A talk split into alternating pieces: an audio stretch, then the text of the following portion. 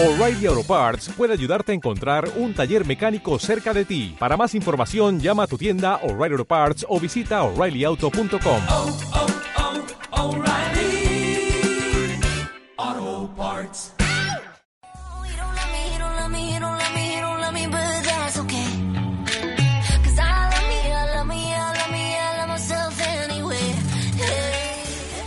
La teoría de la ventana rota explica cómo empieza y crece el caos. Esta teoría tiene su origen en un experimento sociológico que hizo un psicólogo de la Universidad de Stanford en 1969.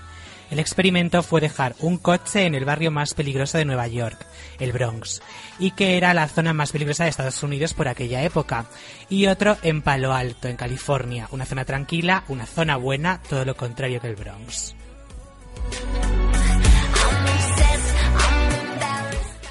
Ambos coches eran similares. La pista de que estaban abandonados eran que no tenían matrículas y tenían las puertas sin seguro. El coche del Bronx, rodeado de pandilleros, grafitis, calles sucias, mafias y crimen organizado, no tardó en llamar la atención. En 10 minutos ya había sido asaltado. Le rompieron los cristales por diversión, robaron todos los componentes, las puertas y en los pocos días estaba completamente destrozado y masacrado, desvalijado por ladrones y maltratado por gamberros. El coche de palo alto, del mismo modelo, color y todo, también sin matrículas y con las puertas sin asegurar, estuvo 10 días ahí tranquilamente sin que nadie pensara siquiera en tocarlo. Lo que nos pasa por la mente es que en la zona está la respuesta. Un barrio conflictivo lleno de gente mala, delincuentes y gamberros, y sí, era algo esperado, era obvio que el coche del Bronx iba a tener peor suerte. Pero ¿por qué el Bronx llegó a ese punto? Esa era la pregunta que estaba se estaba haciendo el psicólogo. El coche del Bronx estaba rodeado de un ambiente descuidado y el de Palo Alto no. Así que el psicólogo le rompió la ventana al coche de Palo Alto tras esos 10 días. Enseguida el coche fue desvalijado igual, los gamberros rompieron los cristales y acabaron exactamente eh, del mismo modo que el del Bronx, exactamente igual.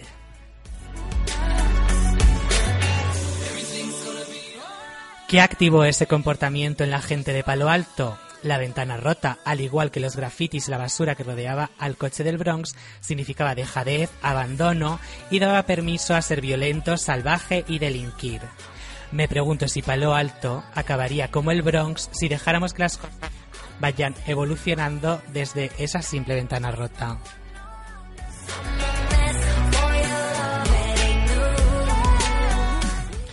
Ese experimento fue la base para la teoría de la ventana rota. Si un edificio se, se rompe una ventana y no se arregla cuanto antes, el edificio llamará la atención de los delincuentes y puede activar comportamientos negativos en gente que ni siquiera los estaba teniendo.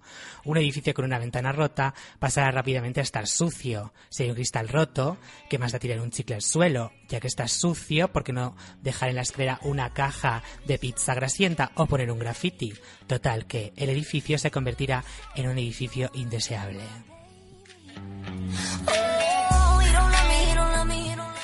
La calle empezará a asustar a la gente. Con el tiempo otros edificios se contagiarán.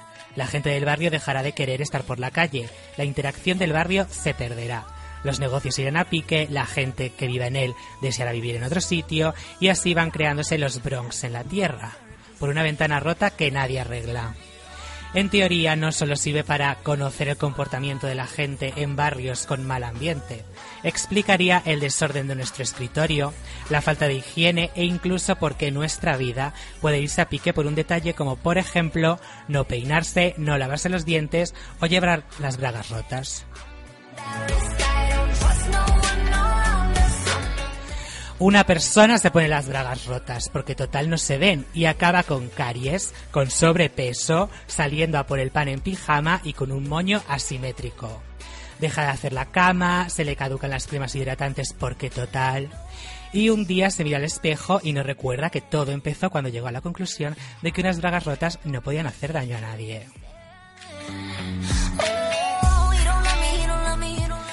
Bragas aparte, seguro que entendéis muy bien esta teoría, porque todos tenemos ventanas rotas en nuestra vida o las hemos tenido. Una mesa de comedor en la que un día dejamos un boli y una libreta y ahora es una especie de cubo de basura alternativo. Un armario en el que un día metimos la ropa sin doblar y ahora es una gran mole de telas que nos come y nos pone tristes y nos dice, chico, eres un desastre como persona adulta y no deberías tener cosas, no te las mereces, no las tratas bien, eres un desagradecido y no te mereces tener ropa ni nada.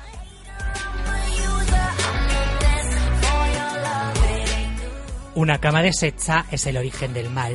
Un cepillo de pelo en la mesa del salón es el origen del mal.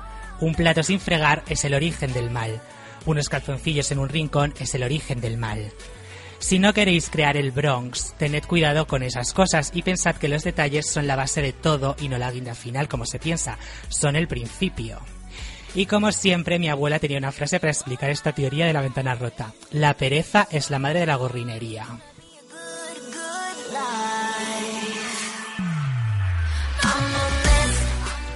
Arreglad vuestras ventanas antes de que echéis a perder el barrio, gracias. Y, la, y lavaros los dientes. Sed el edificio en el que os gustaría vivir. Limpiad vuestras ventanas y miradlas muy bien. Las ventanas son el espejo del alma.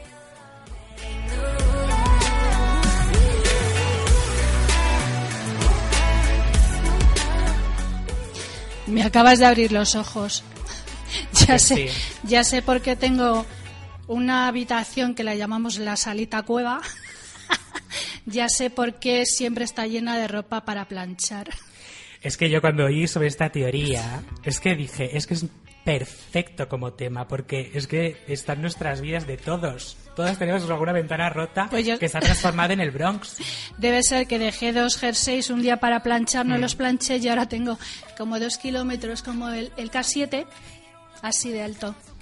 Yo creo que hay vidas que es que se basan en una ventana rota, en un en a- a- haber dejado descuidado el cajón de los calcetines, en esas cosas y acaban fatal luego al final de su vida. Y es por eso, ¿eh? Pero vamos a ver quién no se ha puesto alguna vez unas bragas rotas. Gelu, por ejemplo, seguro que no se ha puesto ninguna vez unas bragas rotas. Pues no, la verdad es que no me ha dado por ahí por el momento.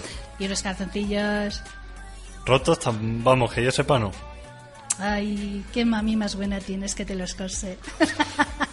Pues eso, es que fíjate, una persona que, que aunque se le rompan, si su madre se lo cose, pues esa persona no se va a convertir en el Bronx, eso va a ser pues otro barrio, A ver, Palo Alto. mm, no quiero ser mala, pero entonces por eso, porque últimamente eh, Madrid está un poco más guarrete. Entonces debe ser que como Madrid está un poco más guarrete, la gente somos más guarretas, porque como lo vemos guarro, dejamos la guarrería ya, porque total, como está sucio, ¿no? Totalmente, es que además eh, esos actos que al principio son eso, tirar el papel, que se puede, puede- eso va evolucionando, pero se contagia mucho esa esos comportamientos. Como ya hay una cagadita de perro aquí, Sí. total, que lo hagan Y además mío. a toda velocidad. De hecho, esa teoría los ayuntamientos la conocen de sobra y los criminólogos también. Es que se contagia ese tipo de comportamientos. Los criminólogos Sí, también. sí, de tirar un papel, eso empieza a, a- a crecer y acaban acaba habiendo delincuencia por la calle. Madre mía. ¿qué tienes? Pues Patruski nos mandaba un comentario sobre la tertulia de Iván y nos dice que la habitación de su hijo es el origen del mal. Y bueno, que va a tirar todas las bragas rotas ahora mismo. Pues sí, porque es que acabas, bueno, es que no lo querrás saber cómo acabas si empiezas a llevar bragas rotas.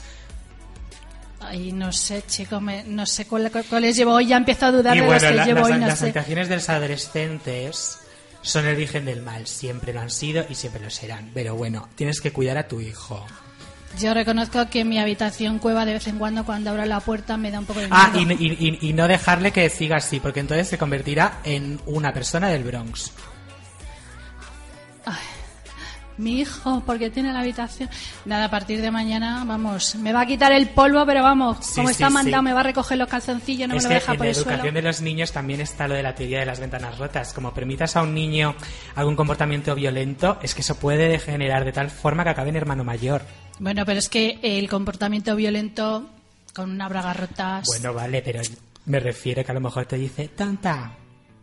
Y dentro de 10 años está dando portazos en el hermano mayor.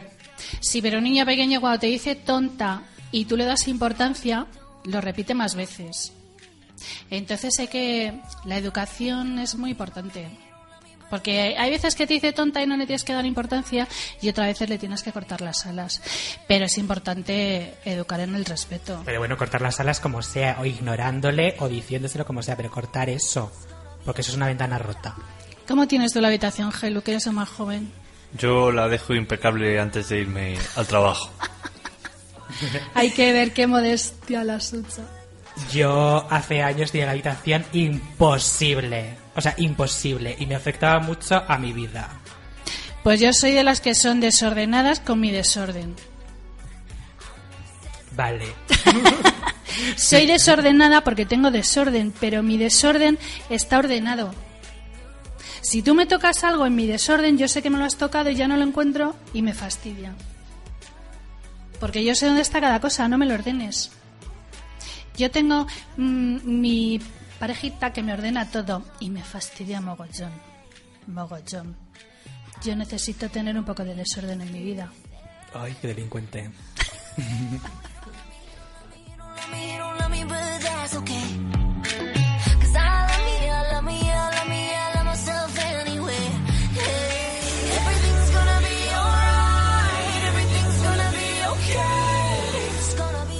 Pues me da que el temita de Iván ha dado mucho de qué hablar esta semana. Nos manda un mensaje a alguien que dice que su nombre es José Luis y el temita de hoy le ha fascinado. Es cierto, un pequeño detalle puede acarrear en tu casa los montes Pirineos. Una montaña de plancha, otra de colada, otra de platos sucios, otra de papeles para ordenar.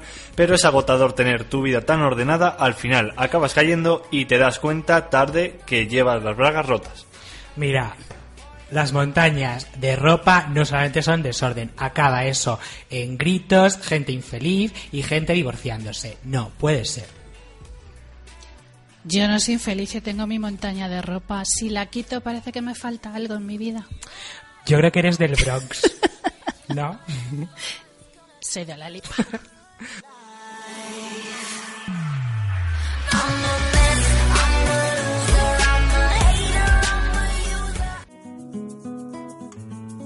No le des el aire que respiras, los colores de la vida te recuerdan que este cuento no termina. Y a la vuelta de la esquina, los dolores se te olvidan. A la vuelta de la esquina, Todos los viernes De 6 a 8 de la tarde un programa lleno. de cultura y curiosidades. ¡Os esperamos!